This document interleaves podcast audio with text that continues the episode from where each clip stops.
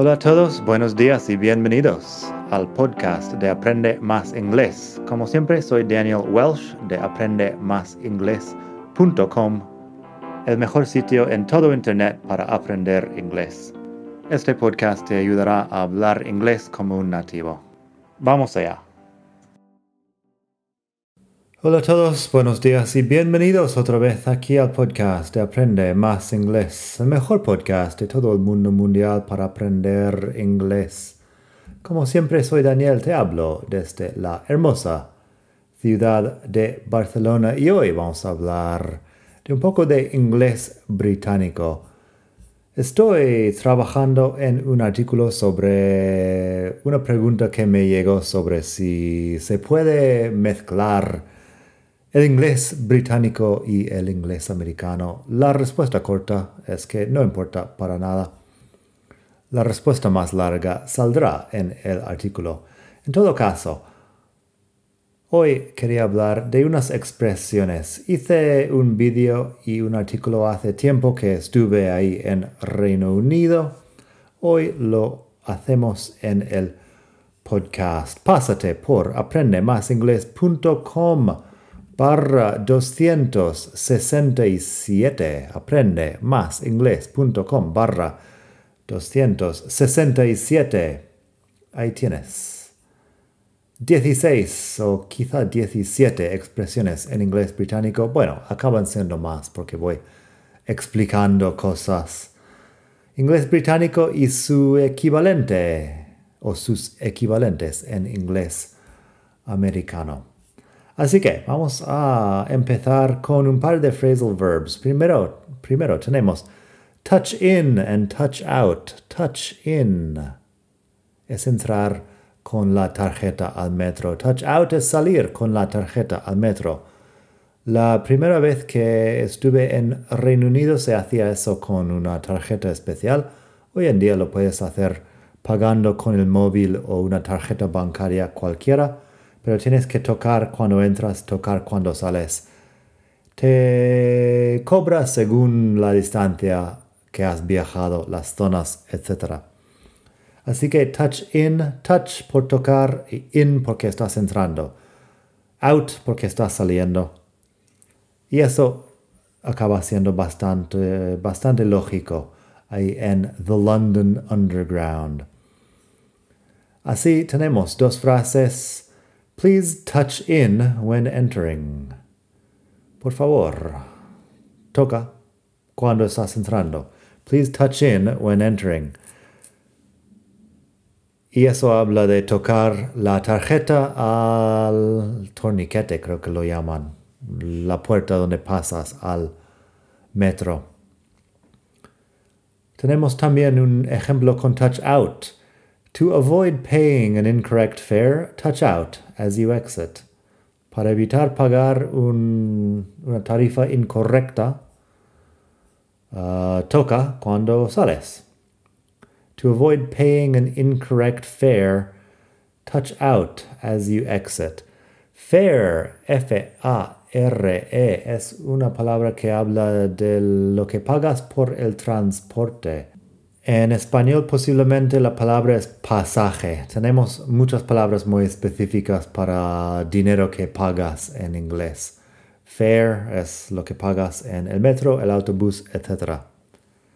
Así, to avoid paying an incorrect fare, touch out as you exit. Otro para el metro y otros, otras cosas, top up. Hoy en día no sé si están usando la tarjeta específica, pero con la tarjeta específica tenías que recargar el saldo de vez en cuando, eso era top up. También con el teléfono móvil, si tienes un móvil prepago, puedes usar top up. Es cuando algo no es vacío, no está vacío, algo no está vacío, pero quieres llenarlo antes de que llegue a estar vacío. Así que antes en el metro se llamaba Oyster Card, la tarjeta esta. I need to top up my Oyster card. Pero también lo podrías usar con el café. Podrías... Uh, could you top up my coffee, please? Eso es que llevas uh, la taza, pero no vacía. Simplemente tienes un poco de café. Quieres un poco más de café para llenarlo. Could you top up my coffee, please? Y también, he topped up the petrol tank for the long drive. En este caso, llenó el depósito antes de conducir uh, un trayecto largo. He topped up the petrol tank for the long drive. En estos casos suena que la cosa no está de todo vacía, pero añades para llenarlo. Top up. La palabra top debería mencionar que es la parte um, de arriba de algo, en este caso la parte de arriba del tanque o el vaso o la taza o lo que sea.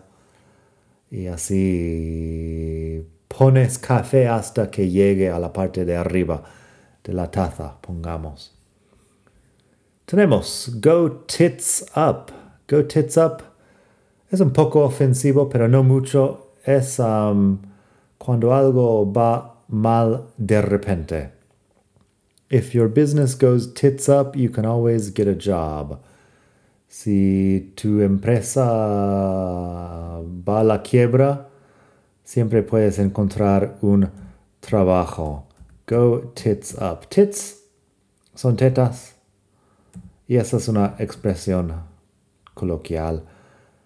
Así que no lo uses delante de tu jefe o, no sé, tu suegra quizá, pero uh, es, no tan ofensivo. If your business goes tits up, you can always get a job. Cuando algo va, marra, va mal de repente. Hablando de tits, tenemos up to my tits. Puedes decir, I'm up to my tits with work these days. Tienes mucho trabajo, estás hasta arriba con el trabajo, pongamos. I'm up to my tits with work these days.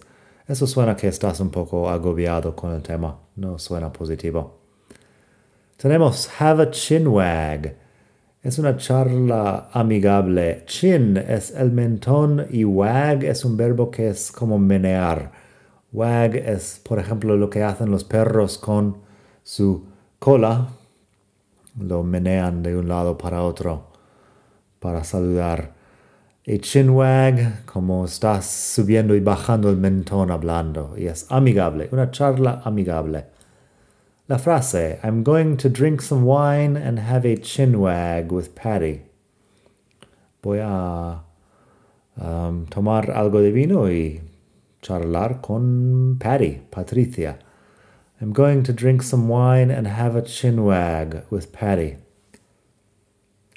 Tenemos chips or crisps. Chips son otra cosa en Estados Unidos. En Estados Unidos, chips son las patatas fritas de bolsa crujientes y French fries son las patatas fritas gordas uh, de, no sé, de poner al lado de una hamburguesa. Por ejemplo, en el Reino Unido, crisps son las patatas fritas de bolsa Crisp es un sinónimo para crujiente. Chips son las patatas fritas que comes. Por ejemplo, en fish and chips, que son, bueno, pescado con patatas, típico plato uh, británico. Así tengo un par de frases. We went out for fish and chips. Salimos para um, pescado y patatas.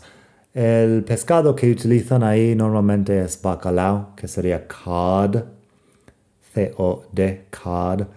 We went out for fish and chips, pero lo dicen fish porque no es, no es muy importante qué tipo de pescado en este caso. También, he bought a bag of crisps. Compró una bolsa de patatas. He bought a bag of crisps. Ya que estamos aquí, el sitio que sirve fish and chips y no mucho más se llama Chippy. Es, sí, como un, un takeaway, un sitio para llevar, por ejemplo, de, de fish and chips. Chippy. I got a takeaway from the Chippy around the corner. Compré un, una bolsa para llevar, algo para llevar de la tienda de patatas fritas a la vuelta de la esquina. I got a takeaway from the chippy around the corner. Um, está claro que no estoy hablando con acento británico aquí, soy de Estados Unidos y no, no hablo con acento británico. Pero se entiende igual, no pasa nada. Seguimos con High Street. High Street es como la calle mayor, es una calle principal, una calle con muchas tiendas, una calle comercial. High Street. Let's go shopping on the high street. Vamos a compras en la calle comercial, pongamos. High Street. Tenemos knackered. Knackered tiene una K al principio que no suena. K-N. A-C-K-E-R-E-D. Knackered significa muy cansado. En inglés americano podríamos decir exhausted o very tired y bueno, es otra palabra de las varias que empiezan con la K que nos suena como knife uh, de cuchillo o no de conocer o saber. Así tengo, I'm knackered. It's been a long day. Estoy muy cansado. Ha sido un día largo. I'm knackered. It's been a long day.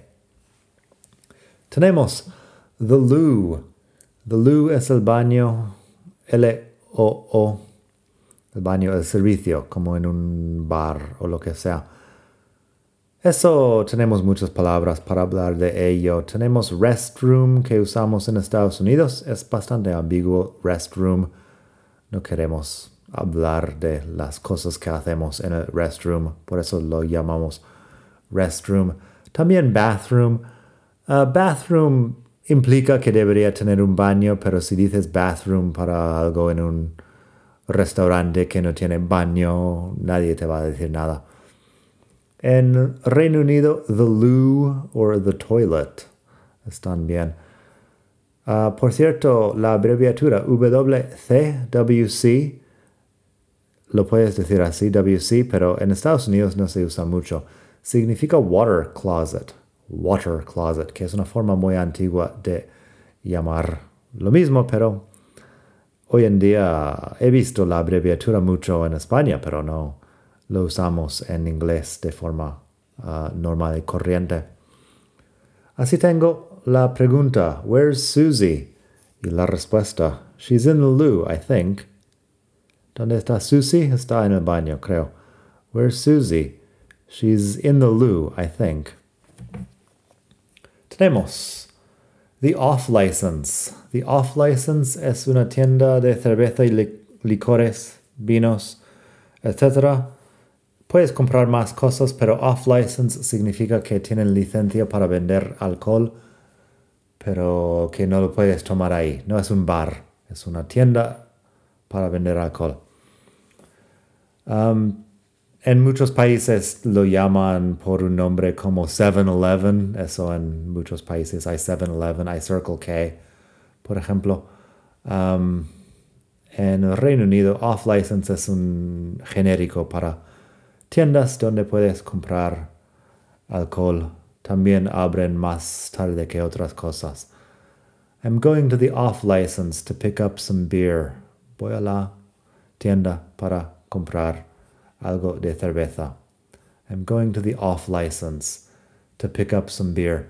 Supongo que ahí off significa fuera de la tienda, que es donde lo, compras en la tienda, pero puedes tomar el alcohol fuera de la tienda, no dentro. Tenemos pitch. Pitch es el campo de rugby, de fútbol, etc. En Estados Unidos lo llamamos field Um, field, que sí es un campo igual. Field. Um, the football field, the soccer field, que también decimos soccer para el fútbol de Reino Unido. En todo caso, tengo the pitch is wet from the rain. El campo está mojado por la lluvia. The pitch is wet from the rain. También hablando del deporte, tenemos trainers. Trainers son zapatillas de deporte.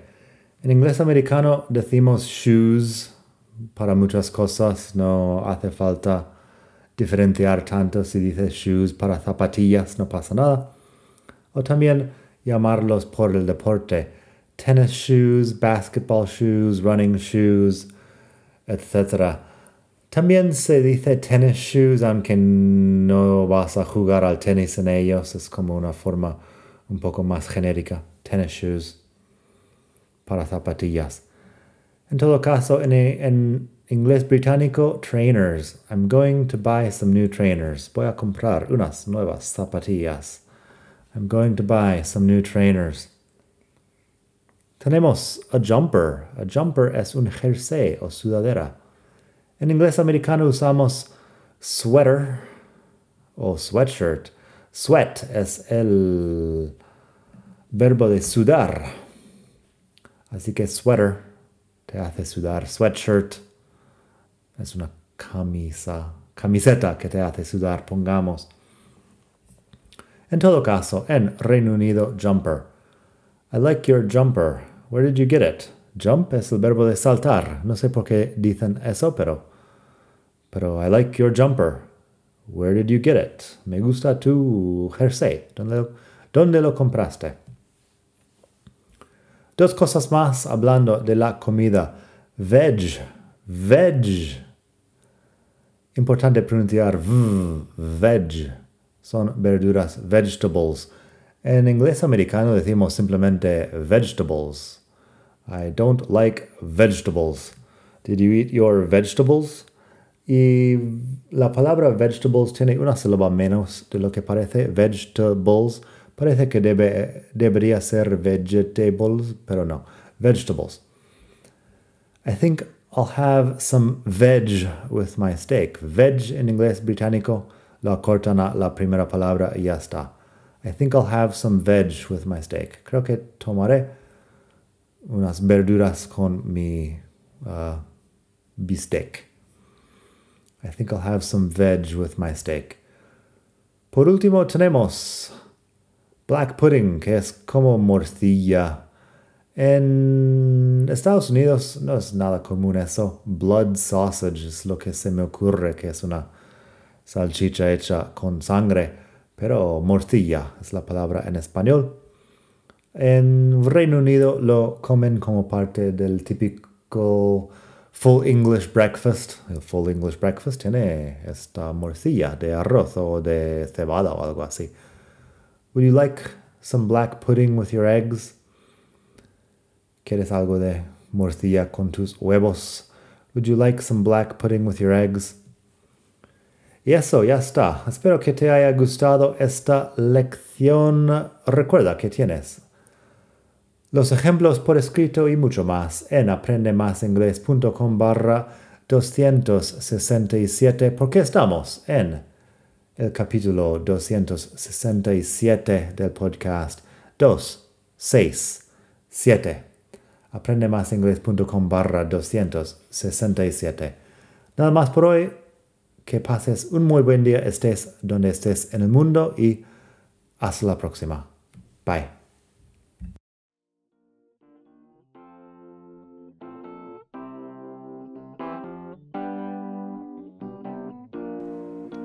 Gracias por escuchar. Como siempre puedes pasar por mi web aprendemasingles.com. Para mucho más tengo vocabulario, expresiones para hablar, phrasal verbs, gramática pronunciación y mucho más en la web.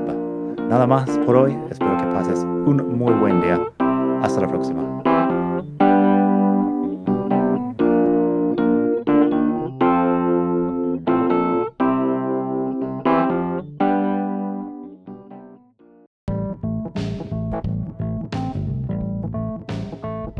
Ya que estamos aquí, si quieres avanzar mucho más, tengo cursos online en vídeo y los ofrezco con un descuento a los que escuchan este podcast. Pásate por aprendemasingles.com barra cursos para ver todos los cursos que tengo. Ahí encontrarás inglés básico si quieres empezar desde cero absoluto encontrarás phrasal verbs para hispanohablantes si quieres dominar los 105 phrasal verbs más importantes del inglés. tienes pronunciación fácil del inglés que te ayuda con los sonidos importantes del inglés que no existen en el español y además las palabras clave que quizá estás pronunciando mal sin saberlo y mucho más.